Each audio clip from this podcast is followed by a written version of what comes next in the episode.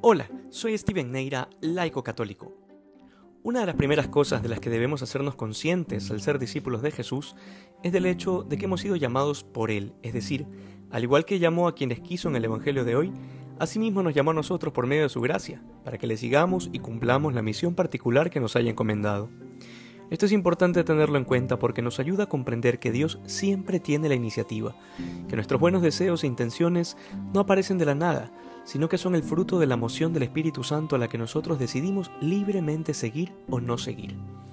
En otras palabras, el ser católicos implica una gracia inmerecida, el hecho de pertenecer al único rebaño de Jesucristo, formar parte de ese llamado es una gracia. Y ciertamente, Dios quiere que todos se salven y lleguen al conocimiento de la verdad, pero no todos han querido responder a ese llamado, e incluso, y vale la pena recordarlo, no por el hecho de ser llamados y por el hecho de haber respondido, implica que habremos de salvarnos.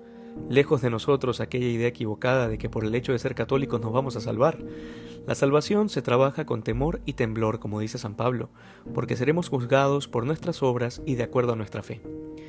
Pero para llegar a esa salvación tan anhelada debemos comenzar por sentirnos profundamente agradecidos por el llamado a ser discípulos, aunque no siempre respondamos de la mejor manera. Que hoy seamos más santos que ayer. Dios te bendiga.